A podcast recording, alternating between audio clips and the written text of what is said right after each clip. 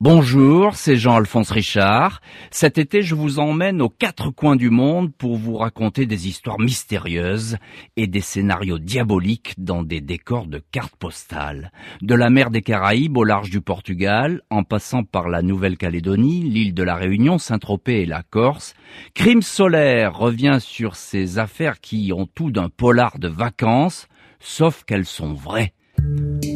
À 9300 km de la métropole, voici donc l'affaire Eric Samy. Comment, en 2013, ce riche entrepreneur de la Réunion a été victime d'un meurtre ancestral entre sorcellerie, rites maléfiques et poison? C'est ce dossier que nous ouvrons aujourd'hui dans Crime solaire.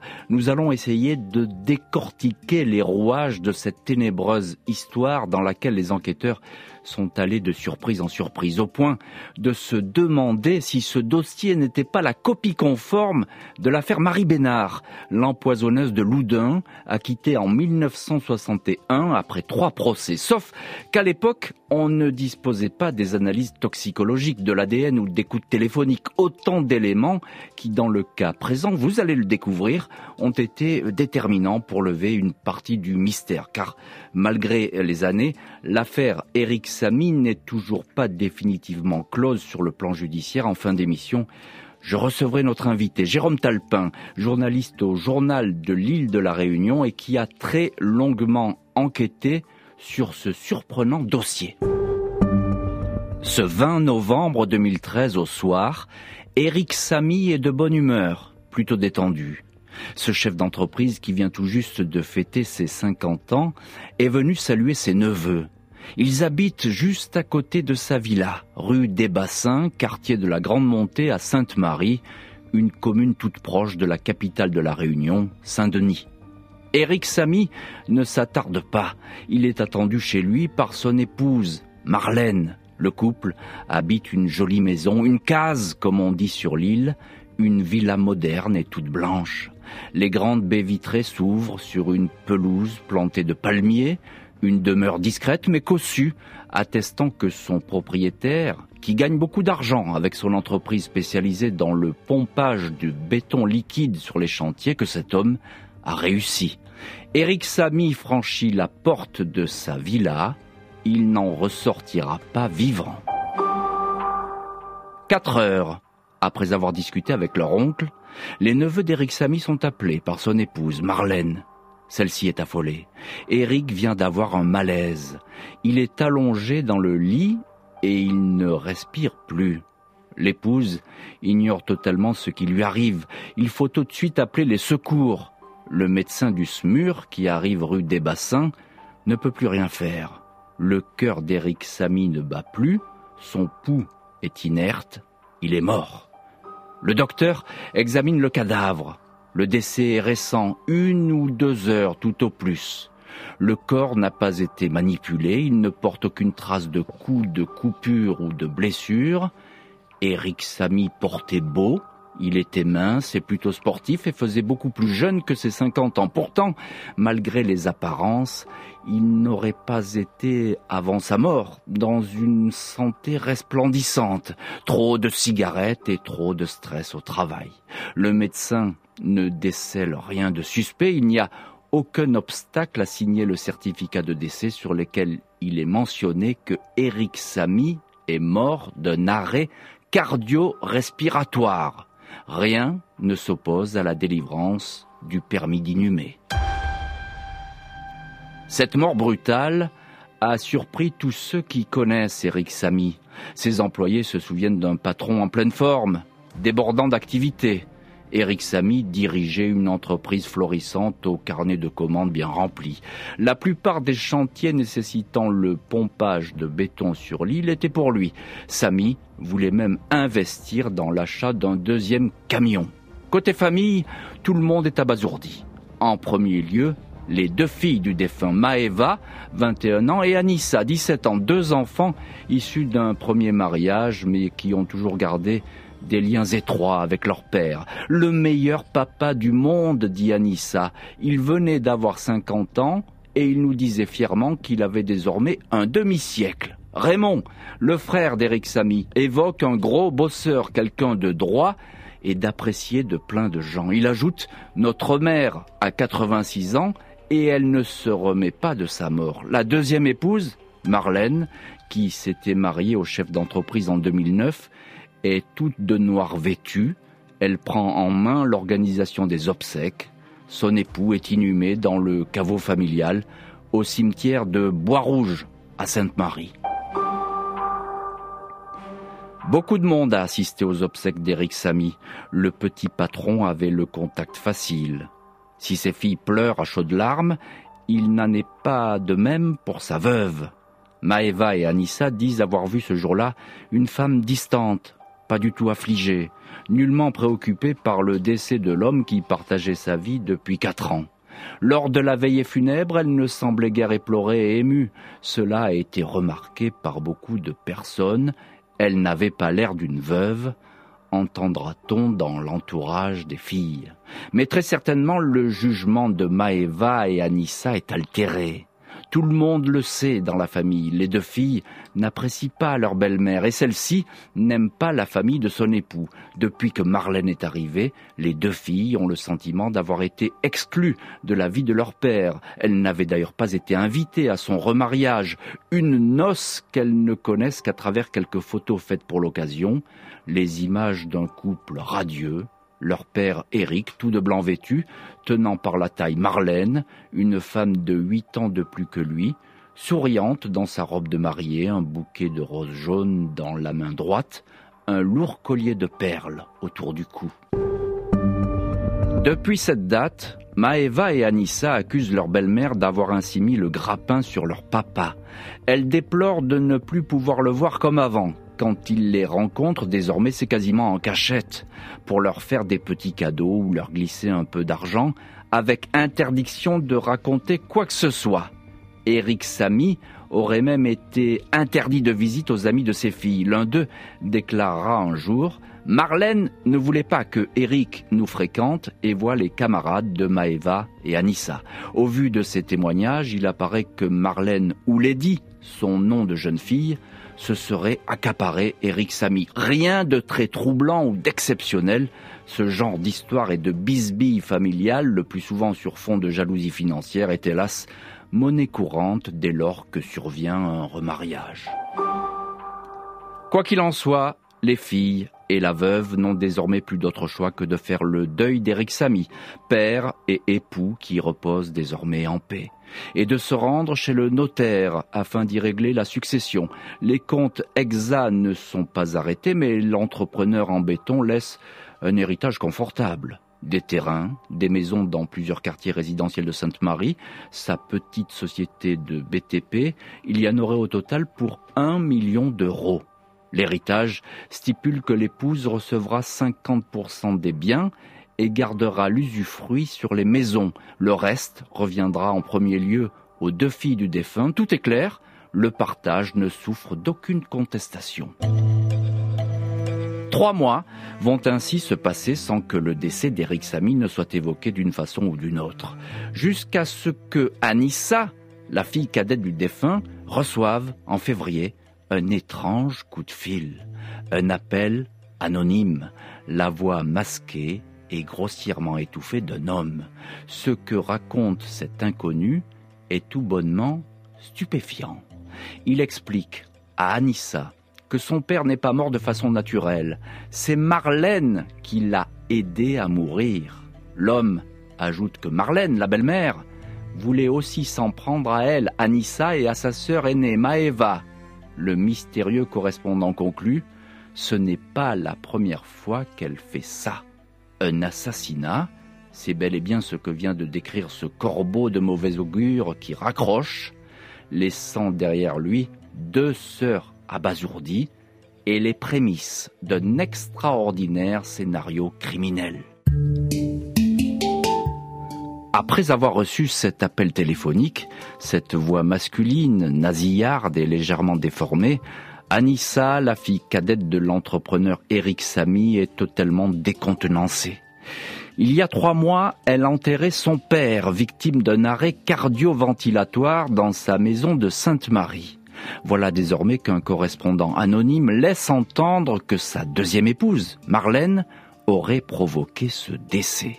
Anissa prévient aussitôt sa grande sœur Maeva, qui est elle aussi interloquée mais ne tombe pas totalement dénue.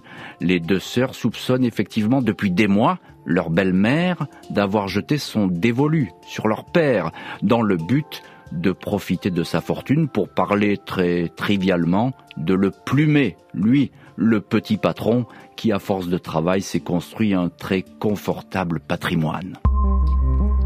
Les deux sœurs discutent et décident de se rendre à la gendarmerie de Saint-Denis de la Réunion pour y déposer plainte pour appel téléphonique malveillant. Elles racontent leur mésaventure à un officier et expliquent pourquoi elles ont des doutes sur l'honnêteté de leur belle-mère, Marlène ou Lady. Selon elle, l'homme qui a téléphoné est parfaitement informé de ce qui s'est passé le 20 novembre dernier au domicile de leur père. Les gendarmes sont intrigués. D'ordinaire, les affaires d'appel anonyme relèvent de la plaisanterie malsaine ou du harcèlement sentimental. Là, tout est différent. Les gendarmes assurent aux plaignantes que tout sera fait pour retrouver le corbeau. Si celui-ci se manifeste à nouveau, elles doivent immédiatement les prévenir. Le parquet de Saint-Denis est alerté, une enquête préliminaire ouverte pour lancer les premières vérifications. Un rapide examen des dossiers de Eric Samy et de son épouse et veuve, Marlène Ouledi, n'apporte rien de particulier. Tous deux sont inconnus de la justice, tout comme des services de police et de gendarmerie. Le certificat de décès est établi en bonne et due forme. Rien à signaler de ce côté-là. En revanche, la piste de l'appel téléphonique est un peu plus prometteuse. Le numéro a été facile à identifier. Il mène à un certain François Chary, 60 ans, célibataire, qui habite au Moufia, un quartier de Saint-Denis. Ce fonctionnaire retraité, il travaillait à la direction régionale de l'action sanitaire et sociale, la DRAS, s'est reconverti dans l'occultisme. Il se présente comme un sorcier malgache ou tamoul, une espèce de marabout qui, moyennant quelques euros, peut exaucer vos vœux de bonne santé ou de conquête amoureuse. Chari est lui aussi inconnu de la justice. S'agit-il d'un illuminé qui raconte n'importe quoi pour attirer l'attention? Peut-être, mais dans ce cas, comment connaît-il Eric Samy et ses filles? En examinant ses relevés téléphoniques, les gendarmes notent qu'un numéro appelé revient en boucle. Plus de 300 appels entre le 1er janvier et le 15 mars 2014. Pour la seule nuit du décès d'Eric Samy, le 20 novembre 2013, 20 appels ont été échangés avec ce correspondant. Ce numéro est celui de Marlène Ouledi, l'épouse de l'entrepreneur décédé. Les gendarmes sont de plus en plus curieux. Ils décident alors de demander l'autorisation de placer sur écoute le sorcier et la veuve. Les enquêteurs ne vont pas être déçus par les interceptions téléphoniques. Ces deux-là, François Chary et Marlène Ouledi, se connaissent bien et sans doute depuis longtemps. Ils se parlent en toute confiance et les conversations tournent invariablement autour de la mort de Eric Samy. De toute évidence, ils se sont entendus pour mener à bien un plan machiavélique les gendarmes croient comprendre qu'ils auraient empoisonné l'entrepreneur. Pas beaucoup de détails sur le mode opératoire. Le sorcier apparaît aussi sur ses écoutes comme un homme préoccupé par la suite des événements, plus fébrile que la veuve qui lui répond avec assurance. Elle lui demande de trouver une couverture, sans autre explication, pour qu'elle ne soit pas inquiétée. Elle peut lui parler rudement et même le menacer sans la moindre précaution oratoire. Un jour, elle lui lance ⁇ Si je tombe, tu tombes, tu es aussi mouillé que moi ⁇ Semaine après semaine apparaît peu à peu le décor d'une affaire au contour trouble. Dans tous les cas de figure, la certitude qu'Eric Samy soit mort de façon naturelle, cette certitude s'éloigne. Ce décès ressemble de plus en plus à un crime les présomptions et les éléments s'accumulent au point que la simple enquête préliminaire, conduite sous l'autorité de la procureure, se transforme en information judiciaire pour meurtre. Le dossier est confié à la doyenne des juges d'instruction de Saint-Denis, Brigitte Lagère. Celle-ci ne souhaite pas se précipiter afin que le dossier soit verrouillé. Il faut que les gendarmes poursuivent les écoutes et enquêtent notamment sur le volet financier. Mais il y a un acte plus urgent à accomplir, l'exhumation du corps de l'entrepreneur Eric Samy. Le 17 juin, une équipe d'enquêteurs et la juge d'instruction se rendent au cimetière intercommunal de Bois-Rouge. Le cercueil est extrait du caveau. Le corps, qui a séjourné seulement sept mois sous terre, est en bon état. L'autopsie post-mortem se déroule de façon satisfaisante. L'exhumation n'a pas pu être dissimulée à la famille et notamment à la veuve, mais celle-ci n'a pas beaucoup posé de questions sur cette opération et n'a pas affiché de tension particulière. L'examen des viscères d'Eric Samy montre, après examen, des traces suspectes. L'analyse toxicologique fait apparaître que la victime a ingéré une mixture dont la composition va devoir être déterminée. Il est possible que ce mélange qui a été bu et non injecté a entraîné la mort de l'intéressé, le conduisant à suffoquer et à provoquer l'arrêt du muscle cardiaque. Cette hypothèse, formulée par un légiste, est conforté dans les jours suivants par les résultats du laboratoire. Le cocktail bu par Eric Samy avait effectivement toutes les chances de le tuer. Il contient de l'alcool isopropylique, plus communément appelé isopropanol, une substance très toxique utilisée parfois comme dissolvant ou décapant. La quantité retrouvée dépasse de 10 à 15 fois la dose mortelle. Des recherches plus poussées par un autre expert basé en métropole indiquent que la boisson contient également du bois de rempart, un arbuste aux feuilles et aux baies toxiques qui pousse sur l'île de la Réunion, des clous de girofle et de la peau de couleuvre. Cet expert précise que cette mixture quasiment imbuvable en l'état a été mélangée à une boisson sucrée énergisante pour en dissimuler l'amertume. Au lendemain de la mort de son mari, Marlène Ouledi avait effectivement indiqué à la famille que Eric avait bu avant de mourir quatre bières, mais aussi une boisson énergisante de type Red Bull. Mais l'épouse était-elle au courant des autres ingrédients exotiques avalés par son mari Ce mélange non pas destiné à l'enivrer ou à l'exciter, mais bel et bien à l'endormir définitivement? Après l'exhumation du corps d'Eric Samy, après les analyses toxicologiques en laboratoire qui ne laissent guère de place au doute, un poison mortel versé dans un breuvage bu par l'entrepreneur, la juge Brigitte Lagière demande l'interpellation des deux personnes qui apparaissent derrière ce crime. Marlène Ouledi, la veuve, elle est la dernière personne à avoir vu la victime vivante. Elle était seule avec lui quand il a bu cette potion. C'est elle qui a appelé les secours. Et puis François Chary, le sorcier de Saint-Denis une vieille connaissance de Marlène, puisque cet homme plus âgé qu'elle a été son amant. Il est fortement soupçonné d'avoir préparé la décoction fatale, se présentant volontiers comme sorcier et guérisseur à qui veut l'entendre. Avec ce marabout, les enquêteurs vont effectivement faire entrer l'affaire dans une toute autre dimension, beaucoup plus ésotérique. Une perquisition menée dans la maison de François Chary, dans le quartier populaire du Moufia à Saint-Denis, se révèle parfaitement instructive. L'endroit ressemble à un antre de sorciers. Les gendarmes déboulent dans une pièce sombre où s'entassent des livres, des liquides et des poudres de toutes sortes. Le propriétaire des lieux, visage poupin et barbu, grosses lunettes, a installé ici sept hôtels tous dédiés à un culte particulier. C'est ici qu'il fait ses incantations pour ses fidèles ou ses clients, comme on voudra. Il précise qu'il est devenu sorcier il y a cinq ans. Il a eu une révélation une nuit en rêvant à son grand-père. Celui-ci lui aurait alors transmis ses dons de tisaneur, comme il dit, savoir mélanger les herbes, y compris les plus toxiques. L'avocate de l'intéressé, maître Ariane Bouvet, précise que celui-ci, je cite, fait des prières pour le bien des gens, mais pas de magie noire. Les enquêteurs aimeraient bien croire l'avocate, même s'ils mettent la main sur un attirail pour le moins lugubre.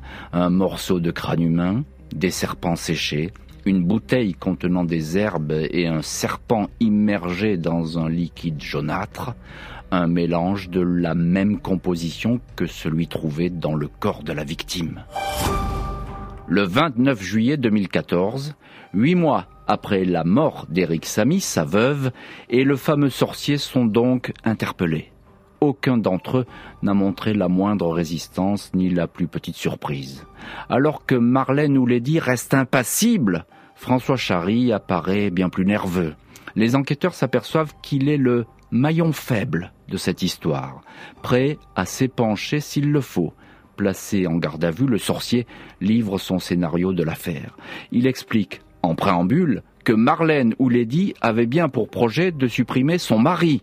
Elle s'est donc tournée vers lui, le tisaneur, son ex-amant et herboriste, pour lui commander une mixture fatale, une espèce de bouillon de 11 heures du soir, l'heure justement où la victime a vidé son verre. François Chary raconte qu'il a commencé à fournir des fioles de poison dès le début de l'année 2013. Il ne sait pas si Marlène les a utilisées, mais le fait est que ces potions sont restées sans effet. L'entrepreneur continuait à se rendre à son travail et ne montrait aucun signe de faiblesse. Marlène se serait alors mise en colère. Elle se serait plainte de la mauvaise qualité du poison.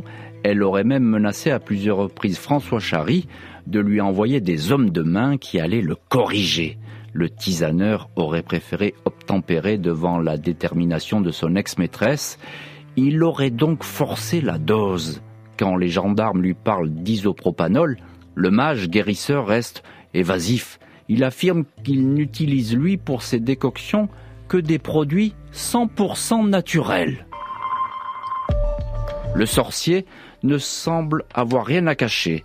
Il est même de plus en plus détendu au fur et à mesure de l'audition. Il explique que Marlène Ouledi lui avait promis une grosse somme, 100 000 euros, en échange du poison fatal. Elle n'avait pas cet argent dont il n'a jamais vu la couleur, mais avait l'intention de le ponctionner sur l'héritage qu'elle allait toucher, car c'est uniquement pour l'argent que l'épouse voulait tuer, pour s'emparer de la fortune de son mari, un beau pactole immobilier et un confortable matelas bancaire, suffisamment d'argent pour couler une retraite heureuse.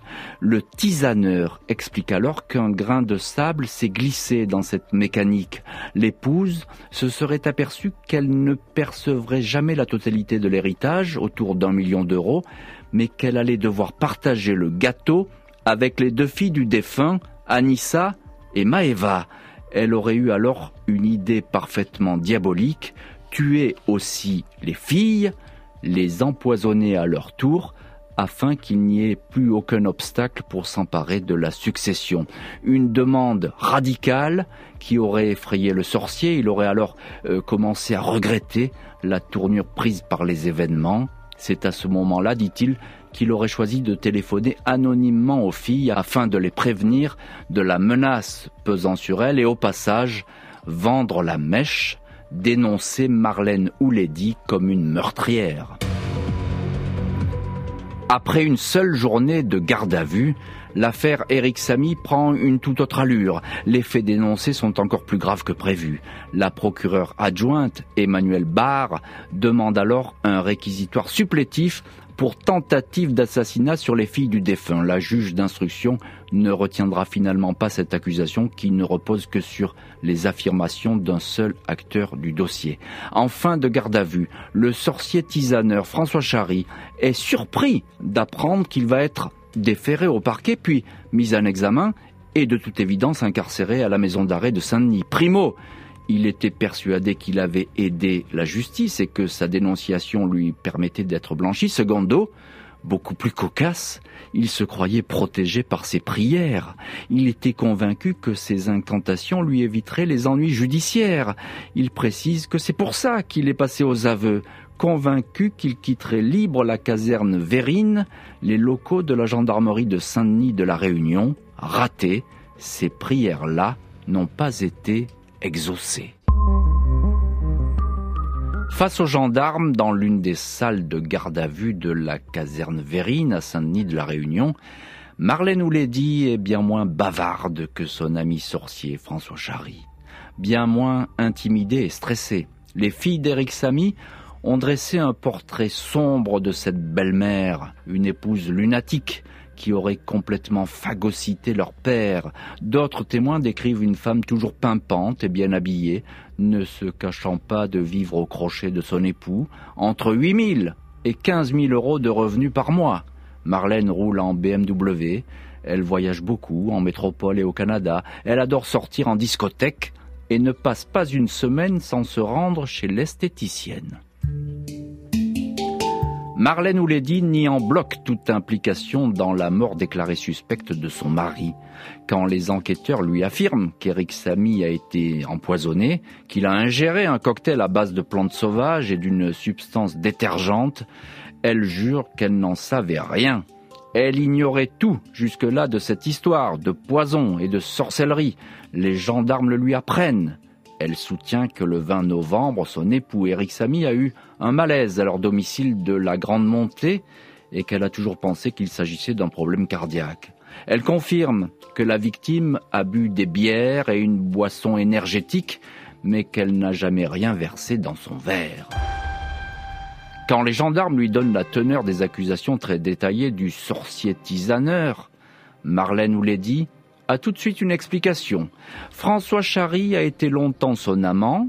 Selon elle, cet ancien fonctionnaire reconverti dans l'ésotérisme n'a jamais supporté qu'elle le quitte. Il aurait donc tout seul, à son insu, élaboré ce plan machiavélique, fabriquer un poison, tuer Eric Samy, pour reconquérir le cœur de cette femme qu'il n'aurait jamais cessé d'aimer. La veuve confirme qu'elle avait gardé le contact avec son amant sorcier, ce qui expliquerait la série de coups de fil, mais ne le fréquentait d'aucune manière. La seule potion qu'elle lui a jamais demandé de confectionner pour son mari était un sirop contre la toux à base de plantes.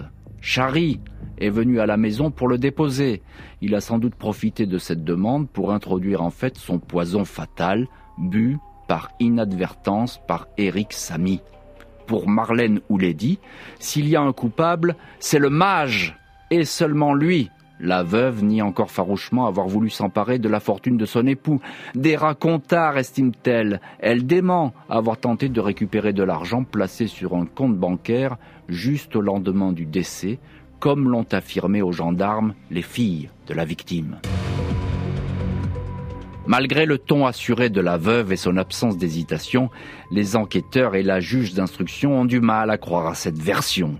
Celle-ci est contredite par les écoutes téléphoniques, les emplois du temps, ces photos d'Éric Samy et de sa famille données aux sorciers pour qu'ils puissent travailler dessus, et même par une témoin entendu à la gendarmerie. Il s'agit tout simplement de la demi-sœur de Marlène qui a fréquenté elle aussi le sorcier. Ce dernier lui aurait confié son inquiétude à propos d'une demande de Marlène, empoisonner les filles. Elle en aurait dissuadé, elle aurait même appelé un soir anonymement les filles pour les alerter, appel effectivement signalé aux gendarmes. Avec un tel faisceau de preuves et de présomptions, la veuve Marlène Ouledi et le sorcier François Chary sont écroués. La première pour empoisonnement avec préméditation, le second pour complicité. Incarcération confirmée par la chambre de l'instruction, François Chary continue à être surpris. Il était persuadé qu'après avoir accompli son devoir et avoir tout avoué, il serait placé sous bracelet électronique. La justice en a décidé Autrement, le journal de l'île de la Réunion dévoile les réquisitions de placement en détention formulées par la procureure Emmanuelle Barr. La magistrate insiste sur le caractère particulier d'un crime par empoisonnement, l'un des plus perfides et des plus pervers qui soit, dit-elle un crime qui peut entraîner la réclusion criminelle à perpétuité. La magistrate rappelle encore que les investigations menées par la gendarmerie ont mis au jour, je cite, un acharnement à vouloir supprimer Eric Samy à des fins crapuleuses. La procureure est formelle. La mise à mort a duré plusieurs mois. Élément aggravant, elle ajoute que les deux mises en cause n'ont jamais montré le moindre signe de compassion pour la victime. Presque quatre ans après le décès de l'entrepreneur Éric Samy, sa veuve Marlène Ouledi et le sorcier tisaneur François Chary comparaissent le mercredi 31 mai 2017 devant la cour d'assises de Saint-Denis de la Réunion. respectivement accusés d'assassinat par empoisonnement et de complicité. Trois jours d'audience prévus, les témoins appelés à la barre ne ménagent pas Marlène qui apparaît vêtue d'un élégant chemisier blanc, les cheveux tirés en arrière.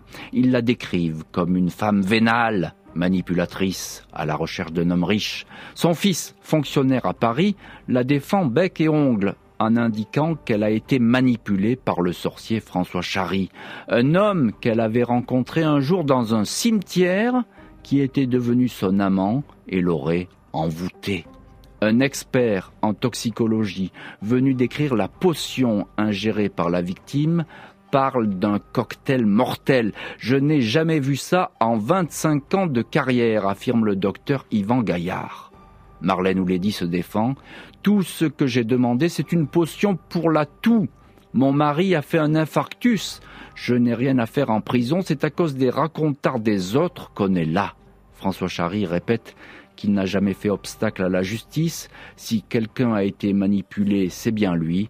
Il affirme même que c'est un autre sorcier tisaneur embauché par Marlène qui aurait fourni le poison. Le 2 juin 2017, les jurés de la Cour condamnent Marlène Ouledi à 30 ans de prison.